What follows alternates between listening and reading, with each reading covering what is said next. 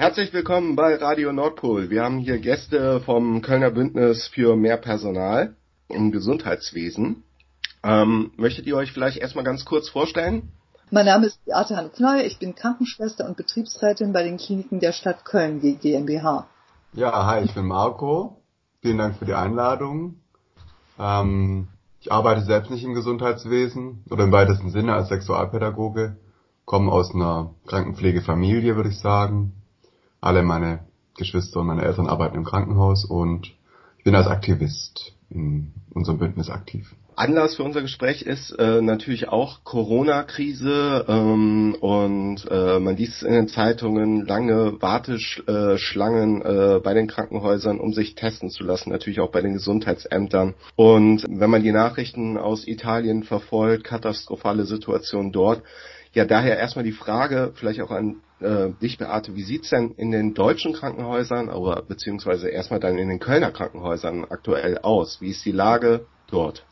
Ja, ich denke, die Lage wird immer verschärfter. Viele Kliniken, die ich kenne oder auch mein eigenes Krankenhaus, in dem ich ähm, arbeite, haben jetzt schon Vorkehrungen getroffen, eben, dass mehr Corona-Patienten auch aufgenommen werden müssen. Auch die Unikliniken haben ja viele Tests durchgeführt. Es gibt viele Verdachtsfälle, aber auch positiv getestete. Man kann das jeden Tag in der Zeitung lesen, ähm, dass es immer mehr werden und Patienten eben, die nicht direkt operiert werden müssen, bei denen es nicht notwendig ist, ähm, dass die vielleicht auch verschoben werden, diese Operationen und ähm, Platz machen für Corona-Patienten.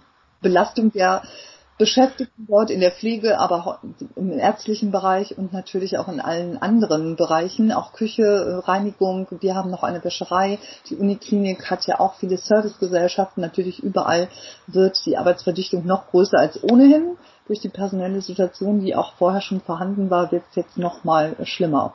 Das ist der, vielleicht auch der Stichpunkt äh, für die zweite Punkt. Ja, ihr heißt Bündnis für mehr Personal im Gesundheitswesen. Ähm, vielleicht könnt ihr ein bisschen erzählen, was ist überhaupt dieses Bündnis? Ähm, wer ist denn so dabei und was macht dieses Bündnis an politischer Arbeit? Also, das Kölner Bündnis für mehr Personal im Gesundheitswesen gibt es seit, ich glaube, anderthalb Jahren in etwa. Und ausschlaggebend für ähm, die Gründung dieses Bündnisses war, wie in anderen Städten auch, die ähm, Auseinandersetzung an der Charité-Klinik in äh, Berlin. Äh, dort kam es quasi zu einem, einem Arbeitskampf, in dem vor allem aber nicht nur mehr Lohn gefordert wurde, sondern eine Entlastung, eine deutliche Entlastung der Mitarbeiterinnen und Mitarbeiter. Und dieser Streik, erfolgreiche Streik, in Teilen erfolgreiche Streik in Berlin, der war sehr stark unterstützt von der Zivilgesellschaft. Ähm, und das war, glaube ich, eine sehr wichtige Erfahrung dort. dass nicht nur die Menschen, die im Krankenhaus arbeiten, die Pflegerinnen und Pfleger, ähm, streiken und protestieren, sondern dass es Beteiligung gibt. Äh, von politischen Gruppen, von interessierten Menschen aus der Zivilgesellschaft, von Aktivistinnen. Und das wollten wir ein bisschen nachmachen. Haben uns gegründet und wer so ein bisschen Bündnisarbeit macht in linke Politik, der weiß, dass es mühsam ist. Es läuft kleinschrittig. Wir haben vor anderthalb Jahren angefangen. Wir sind vor allem, und es war uns von Anfang an wichtig, ganz unterschiedliche Menschen, die dort mitmachen. Es ist nicht nur ein Bündnis bestehend aus äh, Krankenpflegerinnen und Krankenpfleger oder Altenpflegerinnen und Altenpflegern. Wir haben genauso Patienten und Patientinnen mit dabei. Das ist besonders wichtig, die Patientenperspektive mit drin zu haben. Auch einige Ärztinnen und Ärzte und eben Leute, die sich als Aktivisten, feministische Aktivistinnen, Gesundheitsaktivisten ähm, zu dem Thema verhalten wollen. Und die Idee war natürlich von Anfang an, wie bekommen wir die sorgenden Tätigkeiten in dieser Gesellschaft in den Blick? Und das ist relativ voraussetzungsreich dazu, Politik zu machen. Daran sind wir seit anderthalb Jahren dran.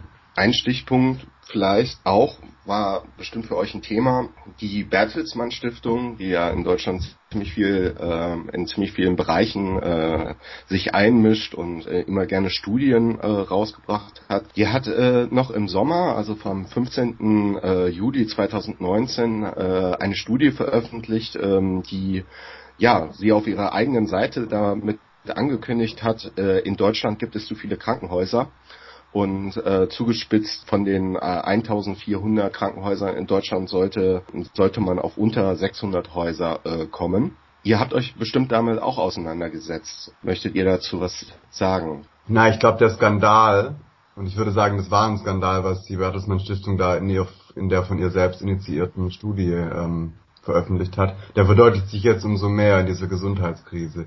Man muss sich vor Augen führen, dass die Forderung war, die Krankenhausstandorte in Deutschland zu halbieren und 800 Kliniken zu schließen.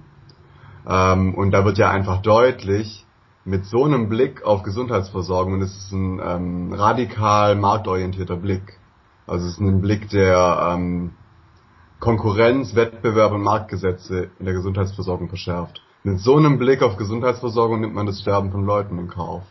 Weil es ja irgendwie verwunderlich, dass die Bertelsmann Stiftung in die Welt posaunt hat, ähm, die schrecklichen Überkapazitäten, die angeblich so dramatischen Überkapazitäten in deutschen Krankenhäusern. Und jetzt merken wir in so einem Katastrophenfall, auf den Gesundheitssystem ja vorbereitet sein muss, dass es ausreichend Kapazität braucht und dass sowas, naja, planvoll organisiert sein muss und koordiniert.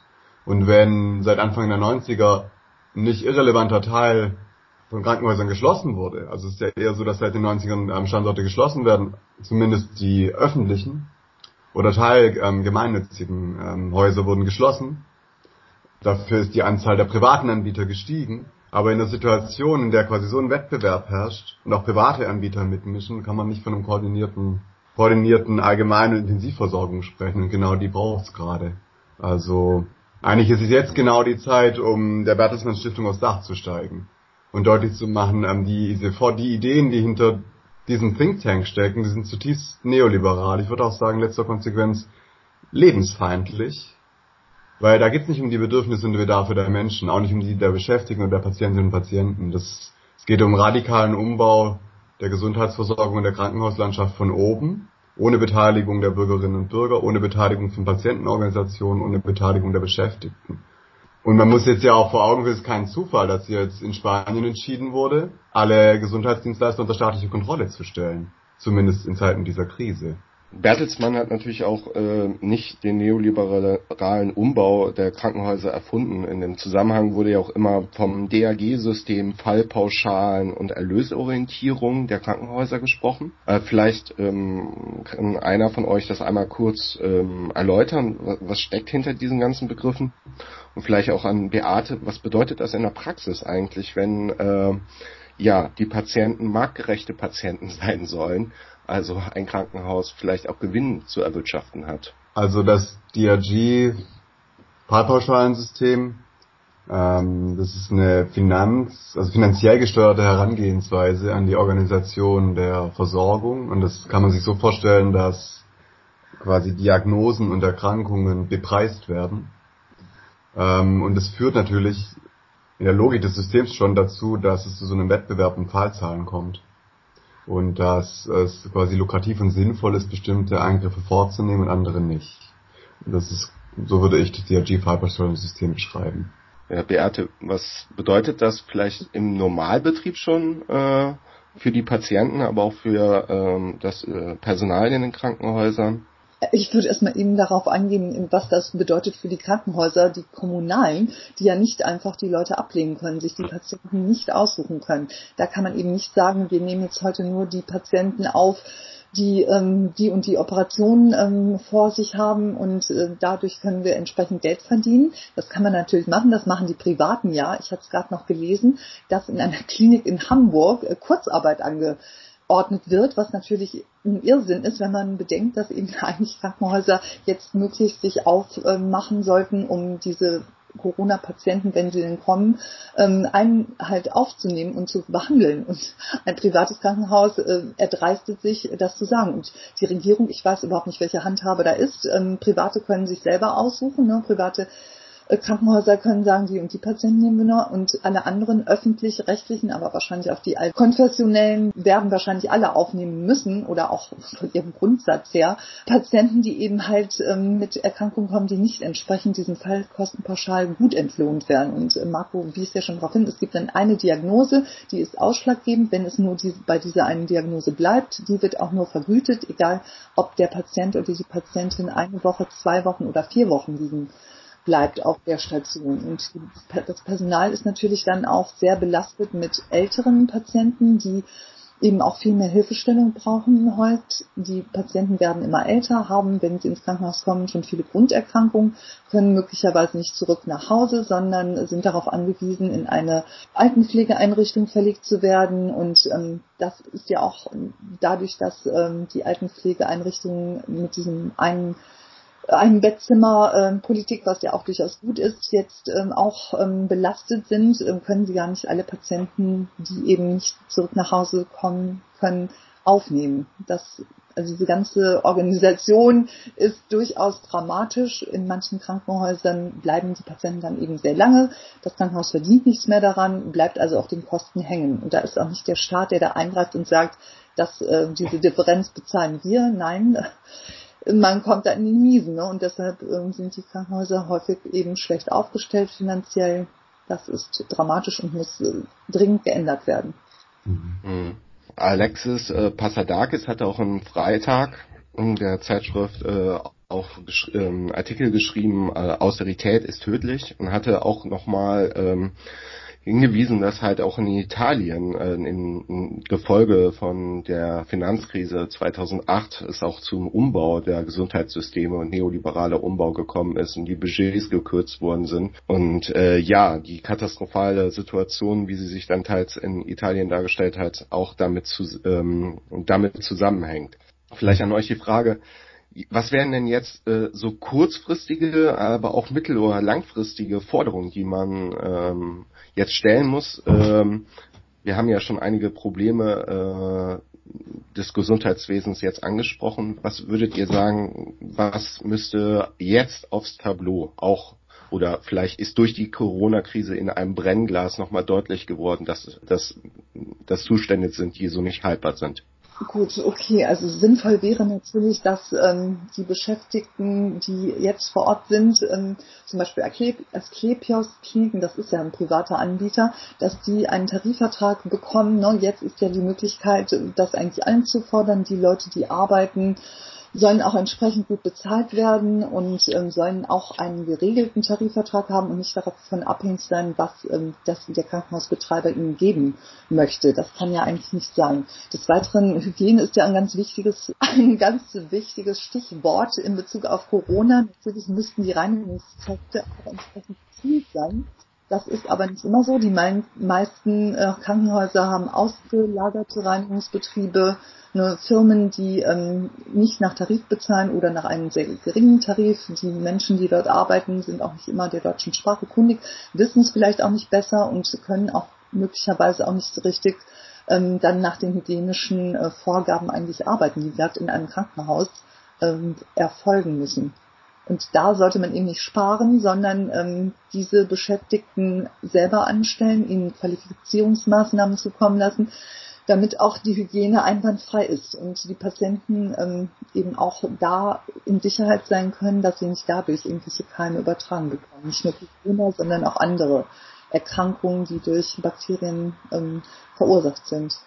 In der jetzigen Situation ist es durchaus, an, durchaus angemessen und auch richtig, ähm, zum Beispiel die Forderung zu stellen, dass es so eine Form von Katastrophenzulage sofort für die Tätigen in der Krankenpflege gibt. Ich meine, es werden jetzt immense Rettungsschirme aufgezogen dann äh, würde ich sagen, für die Mehrbelastung, in der auch schon vor der Corona-Krise war das ja schon belastend und schwierig, die Arbeit, für diese Mehrbelastung eine Zusatz- und Katastrophenzulage zu erhalten. Zugleich wäre da wichtig, auch aus Bündnisperspektive, viele Beschäftigte in der Gesundheitsversorgung und Krankenpflege machen bei den Tarifauseinandersetzungen deutlich, mir geht's gar, dass es ihnen gar nicht ähm, in erster Linie um mehr Geld oder 1,9 mehr Lohn, Prozent mehr Lohn geht, sondern um Entlastung. Und das wäre die Forderung nach einer gesetzlichen Personalbemessung. Also einer Personalbemessung, die per, also eine Personalbemessung, die per Gesetz organisiert wird und die auch die, die Politik und den Gesetzgeber, die Verbände dazu drängt, ähm, dafür zu sorgen, dass ausreichend Leute und Pflegekräfte anwesend sind äh, auf den Stationen. Dazu muss die Ausbildung attraktiver werden und gestärkt werden. Und das ist auch ein gesamtgesellschaftlicher Prozess, wo wir einen anderen Blick auf sorgende und pflegende Tätigkeiten einnehmen müssen.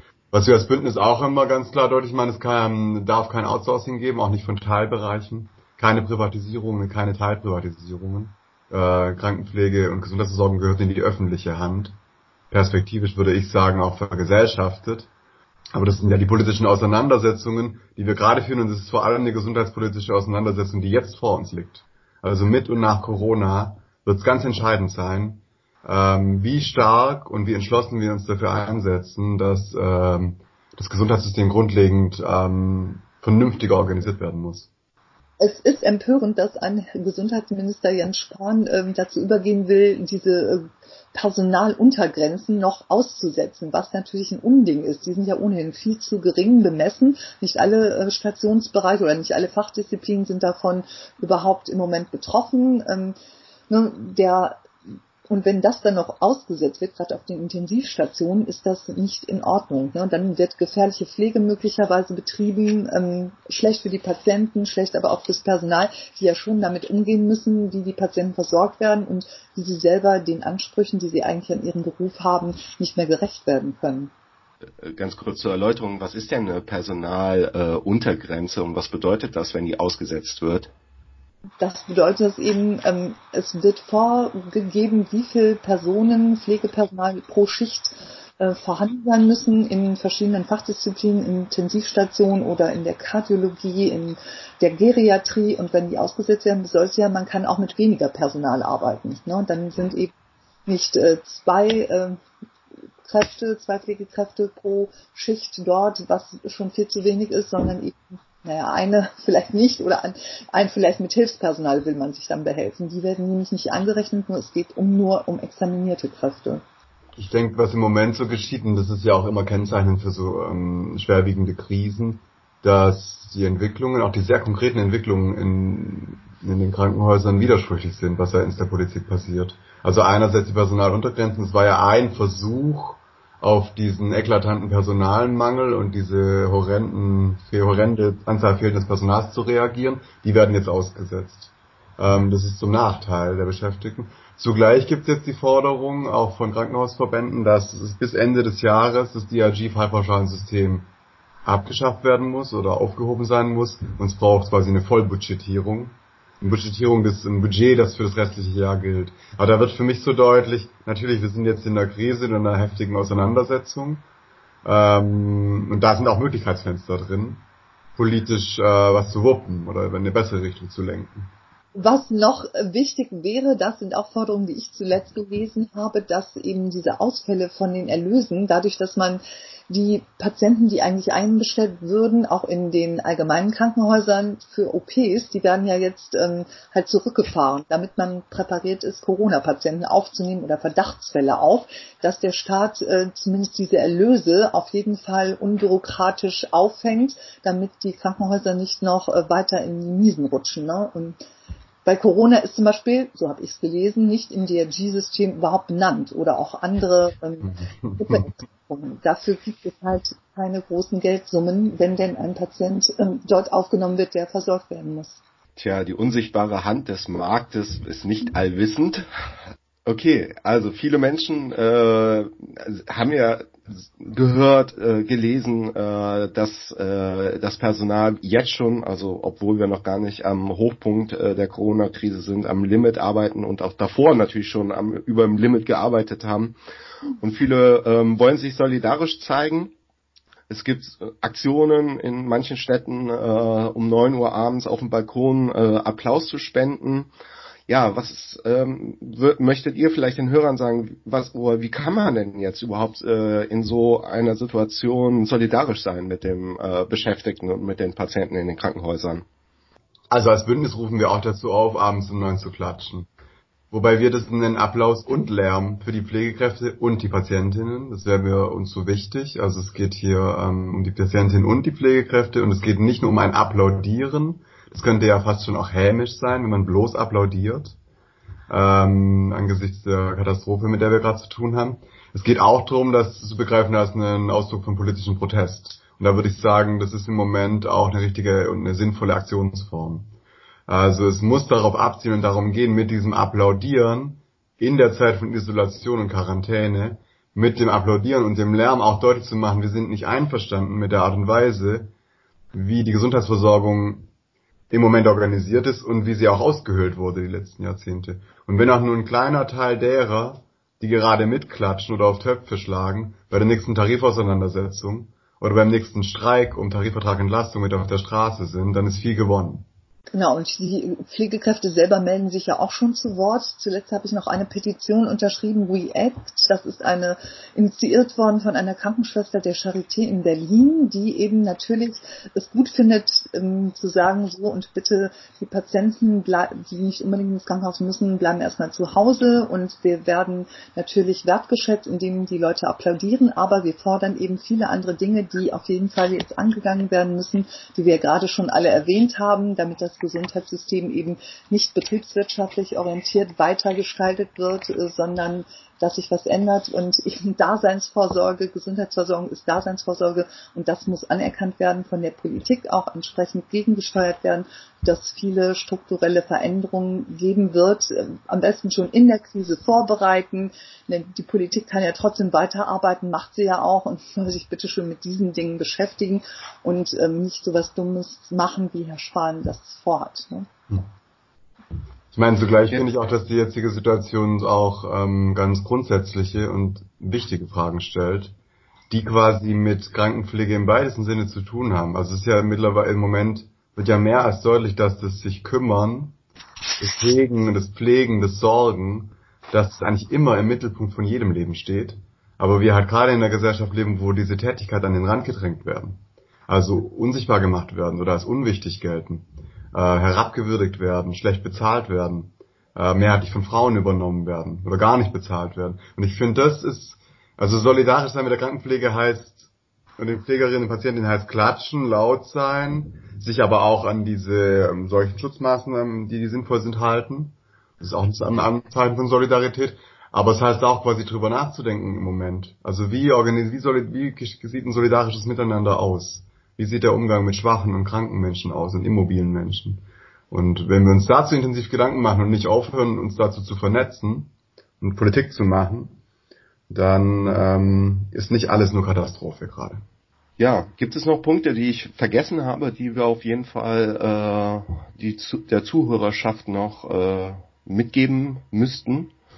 Also ich würde noch ergänzen aus Betriebsratsrätinnen-Sicht, sage ich mal, ähm, dass die Beschäftigten jetzt natürlich sich nicht noch ähm, mehr ausbeuten lassen sollen, in Anführungsstrichen, als ohnehin schon. Ja, Es gelten weiterhin natürlich äh, Mitbestimmungsrechte der Betriebs- und Personalräte. Und wenn der Arbeitgeber dahergeht und sagt, so und jetzt schicken Sie mal in, ähm, äh, verhängen wir einen Zwangsurlaub oder wie bei dieser privaten Klinik da, äh, dass man kurz in Kurzarbeit gesteckt werden soll, was bei uns sicherlich in den öffentlichen Krankenhäusern nicht vorkommen wird, weil da braucht man ja jede Pflegekraft. Aber es soll eben halt nicht so sein, dass sie über Gebühr noch mehr belastet werden. Viele Krankenpfleger und Schwestern haben in den letzten Jahren ja schon psychische Erkrankungen, Burnouts gehabt und ähm, durch diese Belastung mit Corona wird das sicherlich nicht besser. Und da soll man auf jeden Fall gucken und sich nicht alles äh, gefallen lassen, sondern dann an die Betriebsrätinnen und Räte gehen, Personalräte und äh, gucken, ob das denn auch alles so in Ordnung ist. Vielfach bekommt man ja auch nicht alles mit.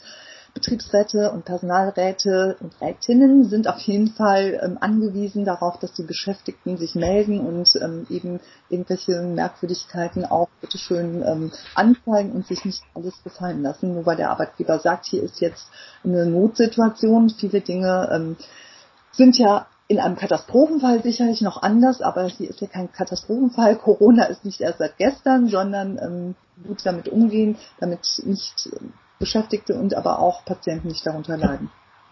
Dann erstmal auch an euch beide vielen lieben Dank, dass wir dieses Gespräch führen konnten. Man findet weitere Informationen, äh, korrigiert mich, unter bündnis-gesundheit.org. Richtig. Und wenn man jetzt äh, nicht in Köln ist, äh, sondern äh, hoffentlich ja auch ein paar Zuhörer vielleicht in Hamburg, äh, in Dortmund äh, oder auch draußen in der Welt uns äh, dann hören werden, welche Webseite kann man da noch empfehlen für so bundesweite Vernetzung? Ich würde, äh, oder ich verweise sehr gerne auf die Initiative Krankenhaus Fabrik. Ich würde ebenso verweisen wollen tatsächlich auf Verdi, die sich zum Thema Gesundheit auch organisieren, ähm, für die Gewerkschaftsmitglieder oder die Verdi-Jugenden auch. Und dann gibt es, oh, ich glaube in rund einem Dutzend oder mehr Städten ähm, Krankenhausbündnisse. Wobei wir jetzt für NRW eine landesweite Homepage machen. Ich kann jetzt gar nicht auf eine Homepage verweisen, wo man die alle Bündnisse findet. Aber wenn man in Berlin, Hamburg, Dortmund oder Köln auf der Homepage ist, man wird dann seine Stadt auch finden. Oder man muss eins gründen mehr Bündnisse sich gründen. Das wäre ja auch nochmal eine gute Aufforderung, dass sich an vielen Orten viele Bündnisse gründen. Auch so, mhm. wir könnten vielleicht nochmal eben hinweisen auf die Initiative der NRW-Bündnisse, dass es eine Volksinitiative geben soll. Ich hoffe nicht, dass das durch Corona jetzt äh, sehr viel nach hinten verschoben wird, die eben nochmal ähm, auffordern wird oder Unterschriften sammelt, um bestimmte Dinge im Krankenhausbereich oder im Gesundheitswesen zu verbessern sage ich mal, vielen lieben Dank an euch beide von mhm. dem Kölner Bündnis für mehr Personal im Gesundheitswesen. Und ja, ich denke, äh, vielleicht sprechen wir uns wieder, wenn sich die Situation noch äh, verändern sollten in den kommenden Wochen. Aber erstmal vielen lieben Dank für die ganzen Infos, die ihr uns gegeben habt.